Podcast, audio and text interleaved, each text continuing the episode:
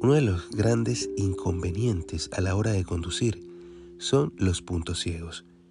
Generalmente, los espejos no cubren todos los ángulos de visión, por lo que se generan una serie de puntos ciegos en los que no sabemos lo que está pasando.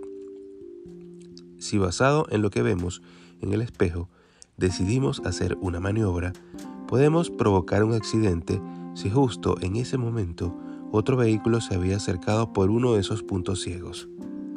Es por eso que es muy útil mirar hacia atrás o comprar unos pequeños espejos complementarios que permitan ampliar el rango de visión.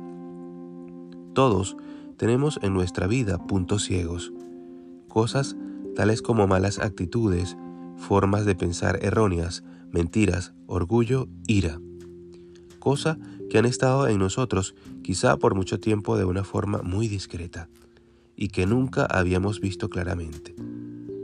Necesitamos la revelación y la guía de Dios para poder verlos y para saber cómo actuar en consecuencia.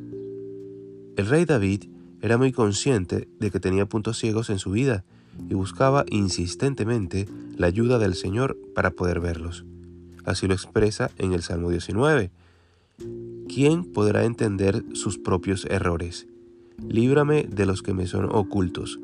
Preserva también a tu siervo de las soberbias, que no se enseñoreen de mí. Entonces seré íntegro y estaré limpio de gran rebelión. Salmo 19, 12, 13. Qué actitud más preciosa, ¿cierto?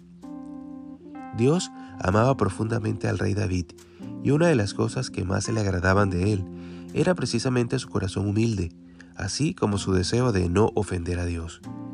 Es así como pudo revelarle sus debilidades y guiarle a lo largo de su vida.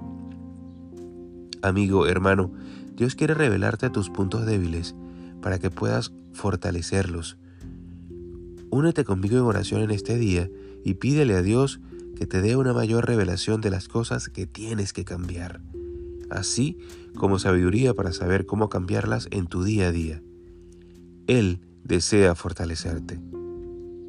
Recuerda, Él es poderoso para guardarte sin caídas y presentarte sin mancha delante de su gloria con alegría. Que tengan un feliz día, que Dios los guarde y los bendiga.